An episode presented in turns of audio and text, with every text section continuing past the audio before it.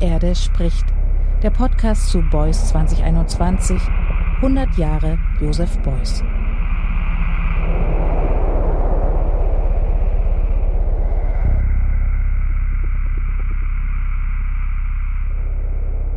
Herzlich willkommen zu einer neuen Folge von Die Erde spricht, dem Podcast zu Beuys 2021 100 Jahre Josef Beuys. Ich bin Annegret Richter und ich freue mich sehr, dass Sie wieder zuhören. Das Konzept des Nomaden und der nomadischen Kultur spielt in Joseph Beuys Werk eine besondere Rolle.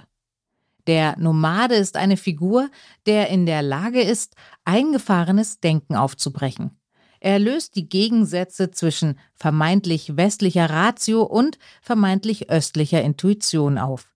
Er scheint die Beweglichkeit förmlich einverleibt zu haben und sich über allerlei Grenzen hinwegsetzen zu können, zumal über diejenige zwischen Wissenschaft, Spiritualität und Kunst. Als Gestalt, die sich keiner Staatsgewalt fügt und sich selbst organisiert, ist der Nomade bei Beuys eine Figur, die förmlich bildnerisch an der Lebenswirklichkeit tätig werden kann. Ein autonomer Künstler könnte man meinen und damit augenscheinlich eine äußerst stark aufgeladene Gestalt. Doch was hat diese Idealisierung des unabhängigen, nicht sesshaften Menschen mit der tatsächlichen Lebenswelt derjenigen Menschen zu tun, die gezwungen sind, zu wandern oder zu flüchten? Für wen gilt das Recht auf ein sicheres Leben in Deutschland? Die in Berlin lebende Journalistin Amina Assis spricht in dieser Episode mit Freunden und Freundinnen von Menschen, die Opfer tödlicher rassistischer Angriffe geworden sind. Uri Jallo, Kioma Javodi, Nien Nok Chao, Do An Lan. Die Autonomie, die Beuys seinen Nomaden zuschreibt, scheinen diese Menschen nie gehabt zu haben. Auch posthum in der Aufarbeitung ihrer gewaltsamen Tode nicht. Und damit wünsche ich Ihnen eine anregende Auseinandersetzung mit Amina Assis Episode dieses Podcasts mit dem Titel Ich denke sogar beim Zähneputzen an Uri Jallo. Ich möchte nicht viel über Beuys sprechen. Das können andere viel fundierter als ich. Ich möchte mich nicht in die Debatte über ihn einklinken.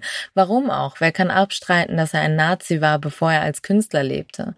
Ich möchte nicht spekulieren, wie es der Spiegel tut, ob er heute bei den sogenannten QuerdenkerInnen mitlaufen würde oder wie die FAZ, dass er die völkische Ideologie seiner Freunde nicht so genau kannte. Der Kunsthistoriker Benjamin Buchloh und der Beuys-Biograf Hans-Peter Riegel liefern genug Anhaltspunkte dafür, Beuys nicht so zu überhöhen und überhaupt zu rehabilitieren, wie es die Deutschen nach dem Krieg taten. Ich möchte viel lieber über diejenigen sprechen, denen Beuys keine Beachtung schenkte, diejenigen, die drohen in Vergessenheit zu geraten, wenn wir die Erinnerung an sie nicht aufrechterhalten. Die Erinnerung an die Asylsuchenden, die sogenannten Gast- und Vertragsarbeiterinnen, an die vielen Menschen, die hier Rassismus und Antisemitismus erfahren. Viele rassistische und antisemitische Morde und Gewalt sind noch nicht aufgeklärt. Die Auschwitz- und Ravensbrück-Überlebende und Antifaschistin Esther Bejerano sagte, wer gegen Nazis kämpft, kann sich auf den Staat nicht verlassen. So sind viele Fälle rechtsextremistischer Gewalt nicht aufgeklärt. Hinterbliebene bleiben mit Fragen und Forderungen zurück. Ihre Stimmen sind vielfältig, aber bleiben oft ungehört oder wenn man sie hört, steht häufig ein emotionaler Aspekt im Vordergrund, wobei ihre Forderungen untergehen. Vielleicht sind die rassistischen Morde von Hanau vom 19. Februar 2020 vielen noch im Gedächtnis. Bis heute sind es Angehörige und andere Hinterbliebene, die selbst ermitteln. Es ist für sie wie für viele andere ein Kampf, ihre auch politischen Forderungen durchzusetzen. So unterschiedlich der Umgang Hinterbliebener oft ist, mit ihren Stimmen wollen sie mahnen, damit so etwas wie in ihrem Fall nicht mehr passiert oder damit den Verstorbenen noch Gerechtigkeit zukommt. Ich habe mich mit Mukhtar Bar von der Initiative Orijalo getroffen, sowie mit Rahim Shirmat, der an Kiomaj Javodi erinnert. Ich habe mit einer Betreuerin des 19-jährigen Geflüchteten Aman Alizada gesprochen, sowie mit Toy Jonggu von der Initiative Halsgestraße, die sich für ein öffentliches Gedenken an Do An Lan und Nguyen Nok Chao einsetzt.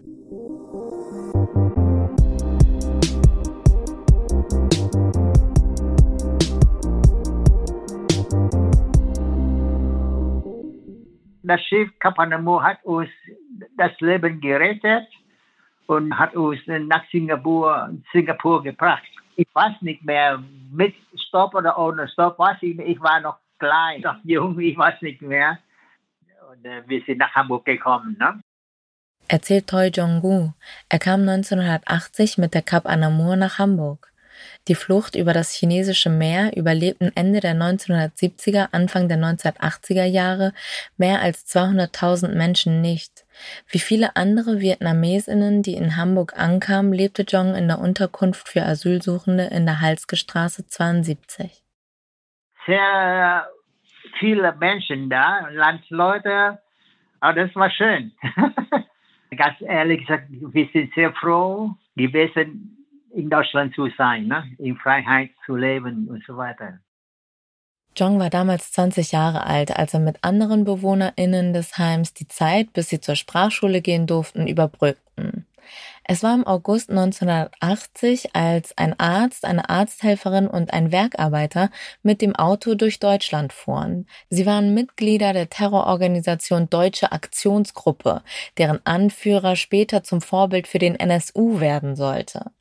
An einer Tankstelle in Hamburg stoßen sie auf das Hamburger Abendblatt. Die Zeitung berichtete, dass laut eines Sprechers des SPD geführten Senats die Stadt überfordert sei mit den Asylbewerbern. In Ermangelung an Unterkünften müssten sie laut des Sprechers auf Staatskosten in Hotels und Pensionen unterkommen. Der Artikel nannte auch die Adresse einer solchen provisorischen Unterkunft, die Halske Straße. Einen Abend später fahren die drei zu dieser Unterkunft, viele BewohnerInnen schliefen bereits und warfen Molotow-Cocktails auf das Gebäude. Sie trafen dabei das Zimmer von Do An Lan und Nguyen Nok Chao, der am nächsten Morgen an den Verbrennungen stirbt. Neun Tage später erliegt auch Do An Lan im Krankenhaus den Folgen des Anschlags. Ich habe im äh, vierten Stock gewohnt. Ne? Wir haben nichts viel mitbekommen, aber wir haben was gehört. Ne? Das war ziemlich spät abends. Wir, wir, wir wissen nicht, was los war, aber überall war chaotisch, ja, und dann wir, die Leute, die sind hin und her gerannt. Naja, wir haben nicht ganz verstanden, was passiert war, ne? Die Opfer des Brandanschlags von der Halske Straße gelten als die ersten dokumentierten Opfer rassistischer Anschläge der Bundesrepublik. In der DDR sind vermutlich die Morde am 19-jährigen Delfin Guerra und dem 20-jährigen Raúl García Pared, zwei sogenannte Vertragsarbeiter aus Kuba, die ersten rassistischen Morde, wobei der Politologe und Autor Kien Niha in diesen Kontexten auf eine Dunkelziffer hinweist. Nach dem Anschlag in der Halske Straße sind Jong und die anderen Überlebenden auf sich allein gestellt. Dennoch ist Jong sehr dankbar, dass sie hier in Frieden leben können. Das war ein Schock für uns, ne? dass zwei von uns gestorben sind oder verstorben sind. Wir haben äh, keine Betreuung gehabt, gar nicht. Das hilft nichts. Ne? Wir müssen irgendwie versuchen, weiterzukommen. In seiner Bescheidenheit erwähnt Jong nicht, dass er, die Mutter von Do An Lan, Do Mui und einige andere auf dem Hamburger Friedhof Ohlsdorf eine sehr schöne Gedenkstelle eingerichtet haben. Bei der Umbenennung der Bushaltestelle und einer Straße stellt sich die Stadt Hamburg bislang quer. Er erzählt mir, dass Domui sich wünscht, dass auch außerhalb Hamburgs der Morde von der Halske Straße gedacht wird. In Nürnberg zum Beispiel gäbe es ja die Straße der Menschenrechte und da auch eine Erinnerung an die Morde des NSU, auch gemeinsam verfasst mit der Stadt Hamburg. Natürlich, Deutschland hat uns das Leben gerettet, ne? besonders Kapanamur. Und wir sind sehr dankbar darüber. Ne? Und dann wir wollen gerne versuchen, so gut wie möglich zu leben, zu arbeiten, um Deutschland diese Dankbarkeit zurückzugeben. Ne? Und diese äh, deutsche Bevölkerung auch Dank, Dank, Dankbarkeit äh, zurückgeben. Ne? Hm. Wir haben uns eine zweite Chance gegeben, uns besser zu leben. Die Leute, die wollen uns gerne helfen, mit äh, Gedenktafel, Gedenkstein und so weiter. Ne? Und zum Beispiel Straßenumbenennung, Bushaltestelle Umbenennung und so weiter. Ne? Das ist eine schöne Sache. Wir wollen gerne das Debatte nicht vergessen werden. Ne? Und das ist auch ein, eine Mahnung für die nächste Generation, die jüngere Generation. Wir wollen wissen, was damals passiert war. Und das, es darf nicht mehr wieder passieren.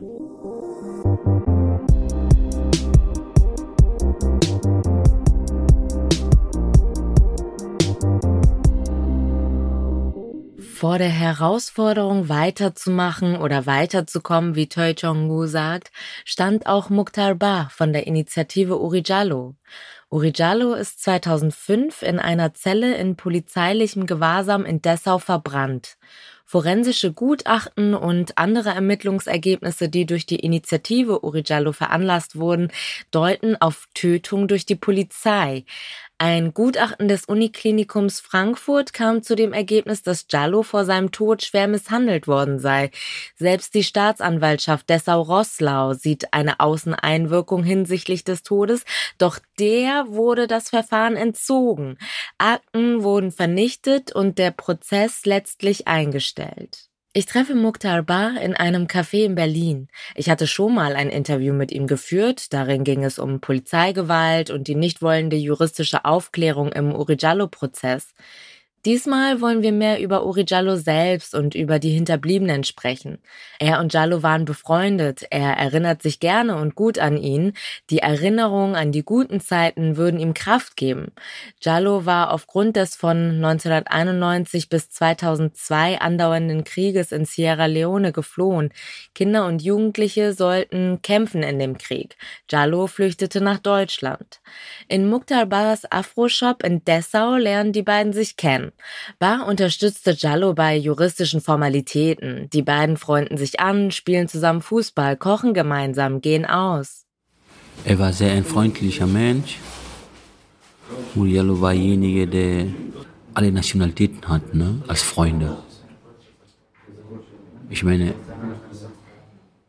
für diese schwarze Community in Dessau, er war der Einzige, der so Vietnamesen Freunde hatte. Ich kam manchmal mit Leuten aus Syrien, aus Irak, aus Türkei, aus Spanien auch. Und dann haben wir immer ihn, haben wir ihn immer gefragt, wo kriegst du alle die Leute hier?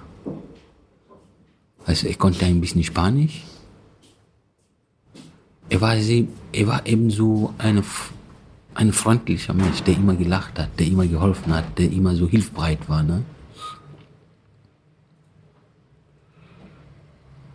Der oft auch unsere Politik in Afrika kritisiert hat, ne?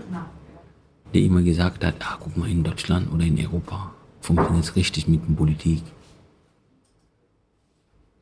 Und bei uns wird immer die Leute im Knast gebracht, die Opposanten, sowas alles. Ne? Da hat er dann immer gesagt, Demokratie ist nur für in Europa. in Deutschland, aber in Afrika gibt es keine Demokratie. So, das war sein Tun ne, damals. Und jetzt, wo er jetzt umgebracht wurde, ist, wo immer noch Gerechtigkeit noch nicht erfunden ist. Ich denke immer, wenn er wusste, was Demokratie ist, was hinter ihm jetzt gelaufen ist, er würde sagen, wow.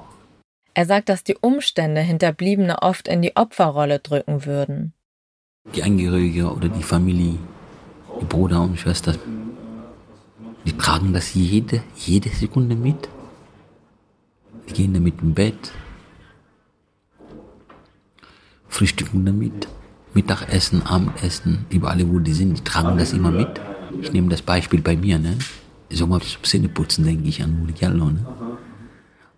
Und manchmal fehlt mir die Worte, wenn dieser Politiker oder dieses System sich da hinstellt und sagen, wir sind für diese Angehörige da. Und das finde ich schrecklich. Das Vertrauen in den Rechtsstaat hat er verloren. Es gibt keine Demokratie hier. Es gibt nur das Macht. Die Leute, die das Macht haben, da sind die Politiker und die Leute, die das Geld haben. Ne? Deutschland ist genauso ein verbrecherisches Land, äh, genauso wie die anderen Länder. Die töten Leuten, vertuschen das. Ich meine, es geht nicht nur um Uri Jallo. Es geht um viele Sachen, ne? Aber eben in Deutschland ist es richtig bedeckt. Das finde ich bedauerlich, traurig für die Angehörigen, die diese, immer diese Opferrolle spielen muss. Wie NSU, wie diese Familie von den Leuten, die dort getötet wurden. Ne? Ich werde nicht mal das NSU nehmen, sondern ich denke nur an diese Familie. Ich meine, wenn du das lange so zusammen mitmachst, manchmal fehlt die Sprache. Dann sitzt du dann, wow, es ist nicht die, nur die Täter, sondern deren Schützer, die hier geblieben sind. Das ist krass dabei. Die Leidtragenden wollen nicht immer die Opferrolle spielen, sagt er. Sie müssten stark sein, weiterkämpfen. Er sieht auch historische Kontinuitäten. Wenn man ein bisschen zurückblickt, diese Neonazis-Partei, die so viele Leute in Deutschland hier ermordet haben, viele Juden und viele POC und alle anderen, die nicht in ihre Richtung gegangen sind.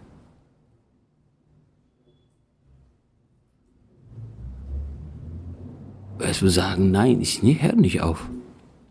Weil das ist diese Kontinuität, die noch bis jetzt noch ist. Oberflächlich.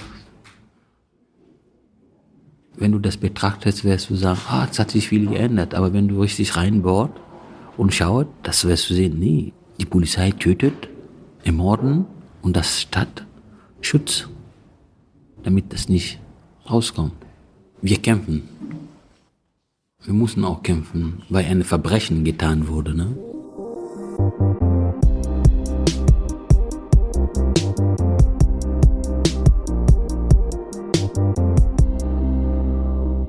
In Berlin treffe ich auch den Filmemacher Rahim Shirmah. Durch seinen Kurzfilm 18 Minuten Zivilcourage war ich auf ihn aufmerksam geworden. Von dem Fall, in dem es in seinem Film geht, hatte ich vorher vergleichsweise wenig mitbekommen und freute mich, Shirmahs Perspektive zu hören. Es geht um den damals 20-jährigen Kiomaj Javadi, einem iranischen Geflüchteten, der in Tübingen in einem Supermarkt von zwei der Angestellten dort zu Tode gewürgt wurde. Auch in diesem Fall unterscheidet sich die offizielle Version von der, die Shirmat und andere Hinterbliebene vertreten. Rahim Shirmat lernt Kiomaj Javadi durch einen Freund und durch seine Arbeit mit Asylsuchenden näher kennen. Sie haben gemeinsame Interessen. Ich hatte in meiner Wohnung ein, ein Fotolabor, Schwarz-Weiß-Fotolabor, weil ich bei der Presse gearbeitet habe. Und er konnte seine Bilder bei mir entwickeln. Und dann hat er ähm, bei Jimmy Cliff Konzert Aufnahmen gemacht und die hat er bei mir abgezogen und wir haben sehr viel gesprochen äh, über Politik und Jugend und Aktivitäten. Er war in Teheran sehr aktiv gewesen, äh, also nicht politisch organisiert bei den Parteien oder Oppositionellen, aber so Jugend, Jugendvertreter äh, von, von, von revolutionärer Jugend. Ähm, und wollte wissen, wie, wie es in Deutschland ist wie die, wie die Jugend in Deutschland äh, agiert. Shirmat kennt sich aus. Auch wenn Javadi die Lagerunterkunft als Geflüchteter eigentlich nicht verlassen darf, konnten sie eine Ausreisegenehmigung für ihn erwirken. Shirmat erinnert sich genau. Ich habe gesagt, wenn du sowas erfahren möchtest, ich habe ihn bekannt gemacht mit so einer Punk-Szene, so einer autonomen Szene und so. Und er äh, äh haben ihm gesagt, also der muss nach Berlin. Ein paar Tage vor seinem Tod haben wir organisiert, dass er nach Berlin geht und sich die ähm, aktive Jugendszene in Berlin anschaut, in Kreuzberg. Er ist, äh, wir haben so eine Genehmigung, er dürfte ja Lager nicht verlassen, aber wir haben halt eben juristisch einen Antrag gestellt, dass er nach Berlin geht und äh, Beweismaterial für seine Asylbegründung holt, was er auch gemacht hat. Er ist zu Parteien gegangen und so. Und er hat auch so Beweise mitgebracht. Er kam dann aus Berlin zurück. Zwei Tage nachdem er zurück war, er und ich sind wir nach Reutlingen gegangen. Das ist zehn Kilometer entfernt von Tübingen. Dort ist auch eine Asylantenwohnheim. Wir haben geplant, dass die Asylanten zusammenkommen und dass ich dort einen Workshop mache, äh, wie sie ihre Asylanträge begründen. Und mit Kumars, wir sind um 9 Uhr dann nach Reutlingen gegangen, waren wir den ganzen Tag dort, haben wir auch äh, den Workshop gemacht und alle haben wunderschöne äh, Asylanträge geschrieben und vorgetragen und haben sich gegenseitig auch korrigiert und kritisiert und bewertet. Und äh, dann sind wir, Kumas und ich, nach Tübingen gekommen, so gegen drei, vier Uhr. Vielleicht war es auch, Kumas wurde um fünf Uhr, glaube ich, umgebracht. Also kurz davor kamen wir mit dem Zug nach Tübingen zurück. Dass Rahim Shirmat den Fall so genau beschreiben kann, liegt nicht nur daran, dass er mit Kiyomas Javadi befreundet war, sondern er kennt auch die offiziellen Unterlagen, die Protokolle, die Akten dazu. Als die beiden gemeinsam aus Reutlingen wieder in Tübingen ankommen, geht Shirmat in Richtung eines Fotogeschäfts, Javadi in Richtung eines Supermarkts. Er wollte sich noch mit Freundinnen vor einer Kirche treffen und dafür noch Bier besorgen. Im Supermarkt benutzte Javadi erst einen Einkaufswagen, dann ließ er ihn laut einer Zeugin stehen. Sie war auch diejenige, die einen Angestellten, einen Lehrling darauf aufmerksam machte. Der Lehrling packte laut Aussage der Zeugin Javadi von hinten, so dass seine Füße den Boden nicht mehr berührten und zerrt ihn in ein Hinterzimmer. Javadi wehrt sich und versucht zu fliehen, als der Filialleiter des Supermarkts durch die Tür kommt. Doch der Filialleiter schnappt sich Javadi, die beiden werfen ihn zu Boden, bis der Lehrling sich Javadi wieder schnappt und ihn 18 Minuten lang wirkt, bis die Polizei antrifft. Anwesende Zeuginnen beobachten das Geschehen ohne einzugreifen. Die Gerichtsmedizin stellt später fest, dass Javadi bereits nach vier bis sechs Minuten im Würgegriff tot gewesen sein musste. Das Tatmotiv im darauffolgenden Prozess war Verhinderung von Ladendiebstahl. 18 Monate auf Bewährung. Schilmat sieht die Schuld vor allem beim Filialleiter. Er hätte den jungen Lehrling zurückhalten müssen. Bis heute kämpfen die hinterbliebenen Jawadis, auch Jawadis damalige Frau, gegen das Narrativ, er hätte Diebstahl begehen wollen. Schließlich gäbe es dafür keinerlei Anhaltspunkte. Der ist eigentlich durch die Öffentlichkeit ermordet worden. Also die Presse, Staatsanwaltschaft, die Öffentlichkeit hat Kumar Jawadi ermordet. Äh, der Einzige, der von diesem Diebstahl nicht spricht, ist der, der ihn umgebracht hat. Das ist so pervers, ja. Alle arbeiten dran, Tübingen, angebliche Tübinger Christen, die Initiative, Staatsanwaltschaft, rechten, linken, guten, nicht guten, arbeiten daran, dass der Fall Kiumas Javadi so in die Geschichte geht, wie, wie der Richter äh, Rolf Dupont das äh, äh, Schirmat erzählt mir, dass der Richter im Prozess ein ziemlich übler Bursche gewesen sei, wie er sagt. Aus einer rechten Familie stammend, bei rechten Professoren promoviert. Wie im Fall Urijallo hat auch hier die Justiz Gutachten ignoriert. Die Akten sind inzwischen vernichtet. Schirmats Film liefert nüchtern und gleichzeitig sehr empathisch und eindrucksvoll einen Einblick in die damaligen Zustände, an denen sich vielleicht gar nicht so viel geändert hat. Deutsches Recht wurde mit Füßen getreten. Christliche Moral, christliche Ethik wurde mit Füßen getreten. Und das ist Tübingen. Einer hatte geschrieben vor diesem Laden, wir trauen um Kumars Javadi, am Boden hat er eine Parole geschrieben. Wir trauen um Kumars Javadi und um Rassismus oder Faschismus in uns und über uns. Es ist so unglaublich. Das hätte Jesus persönlich schreiben können. Das ist so was für präzise, so was für Faust aufs Auge, dass dass in Tübingen die, dieser vorauseilende der, äh, Gehorsam halt eben dafür sorgt, dass, dass die Leute immer so obrigkeithörig sind und, und den Rechten immer hinterherkriechen.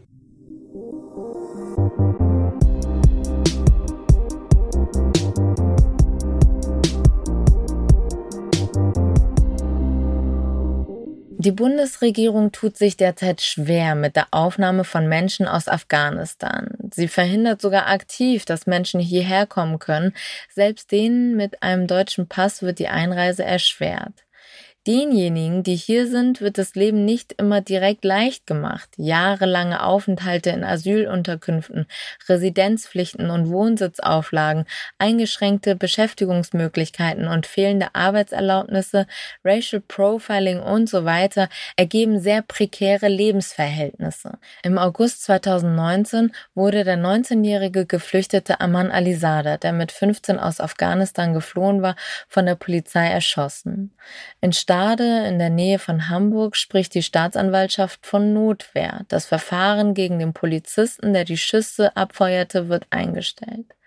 Die Polizei habe grundlos eskaliert, kritisieren Angehörige die Initiative Aman Alisada und weitere Aktive in dem Fall wie der Flüchtlingsrat Niedersachsen. Man hätte auch den psychiatrischen Dienst oder Dolmetscher einschalten können. Ich spreche mit einer der BetreuerInnen von Aman Alisada, die namentlich nicht genannt werden möchte. Meine Intention damals, ganz am Anfang, war eigentlich ähm, erstmal so eine Reaktion überhaupt zu bringen, etwas ähm, in die Wege zu leiten, damit einfach erstmal überhaupt was passiert. Weil man muss sich das so vorstellen, in Stade, äh, das ist da nicht so wie in Hamburg, ne, dass dann gleich ein Aufschrei passiert. So, da passierte gar nichts.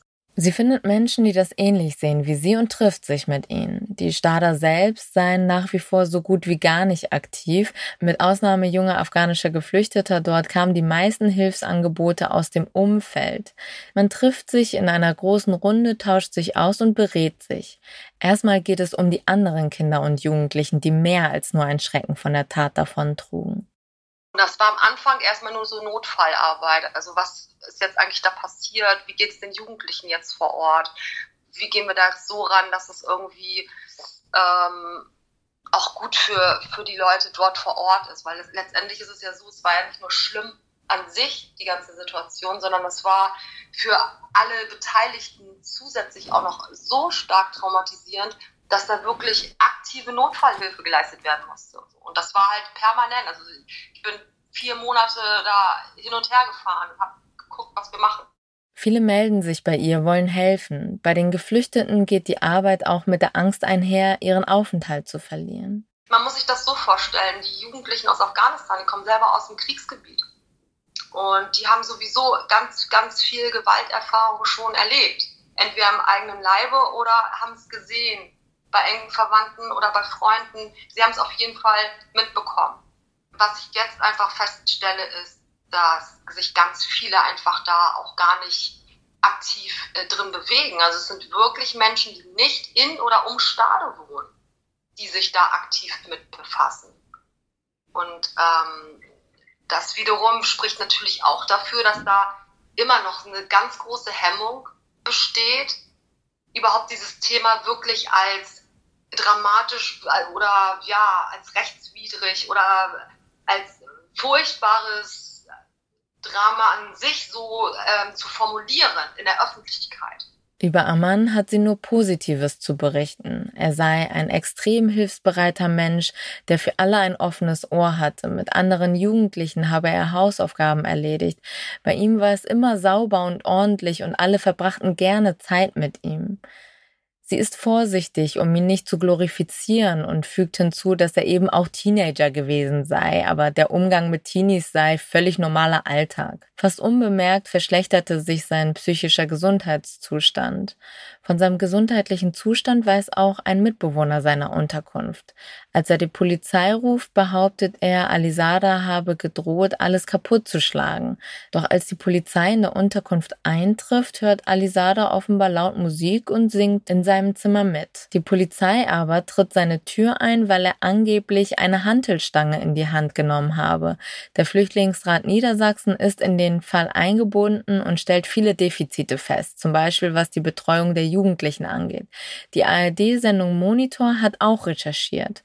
Laut einem Polizeirechtler, der in der Sendung zu Wort kommt, stellt sich hier schon die Frage, weshalb die Polizei, die von dem Zustand des Jungen weiß, die Tür überhaupt eintritt. Der Fall eröffnet weitere Skandale. Laut Gutachten kann die Aussage der Staatsanwaltschaft Stade, Alisada habe in Reizgas gebadet, nicht ansatzweise stimmen. Die Betreuerin, mit der ich spreche, würde unabhängige Ermittlungsinstanzen begrüßen und spricht von Chorgeist bei der Polizei. Auch weil es nicht die erste Situation gewesen sei, die traumatisch abgelaufen wäre, da spielten auch andere Faktoren außer Rassismus eine Rolle, wie fehlendes Wissen darüber, bestimmte Situationen zum Beispiel mit Pädagoginnen zu deeskalieren. Die Forderung der Initiative ist ganz klar, lückenlose Aufklärung. Derzeit wurden aufgrund einer formellen Beschwerde des Bruders von Aman Alisada die Ermittlungen wieder aufgenommen. Die Betreuerin hat einen Appell an Institutionen, die an solchen Fällen beteiligt sind. Zeigt Courage, zeigt Verstand, zeigt Menschlichkeit und nicht das Gegenteil, entmenschlichtes Handeln in einer Institution oder dieses Abarbeiten von Befehlsketten. Das ist nicht mehr dem Zeitgeist getreu. Es ist ein veraltetes Konstrukt. Handelt menschlich, handelt menschenzentriert. Lasst drauf gucken und lasst es zu. Wie ist es möglich, in Institutionen und Machtapparaten menschlich zu handeln und wie man den Machtapparat selbst menschlicher machen kann, ist eine Frage von permanenter politischer Virulenz. Direkte Demokratie scheint immer wieder als probater Lösungsansatz empfunden zu werden und direkte Demokratie ist ein Ansatz, den auch Joseph Beuys in seiner Praxis verfolgte. Ende August 2021, kurz vor der Bundestagswahl in Deutschland, fand passend dazu im Düsseldorfer Schauspielhaus die Veranstaltung Kunst, Politik und Partei statt. Hier diskutierten Parteigründerinnen, Künstlerinnen und Aktivistinnen über die Möglichkeiten und Realitäten von Parteien und Parteigründungen, von Volksentscheiden, Bürgerinitiativen und direkten Mitsprachen. Wie viel Potenzial, so war hier die Frage, steckt in der von Beuys entworfenen Idee einer plastischen Demokratie? Fünf Stipendiatinnen der den Grünen nahestehenden Heinrich Böll Stiftung waren anwesend und begleiteten die Veranstaltung kritisch. Ihre Bestandsaufnahme mit dem Titel Politik mit Joseph Beuys, Nieselregen und Utopie hören Sie nächste Woche bei Die Erde spricht. Ich würde mich sehr freuen, wenn Sie dann wieder dabei wären. Die Erde spricht der Podcast zu Boys 2021.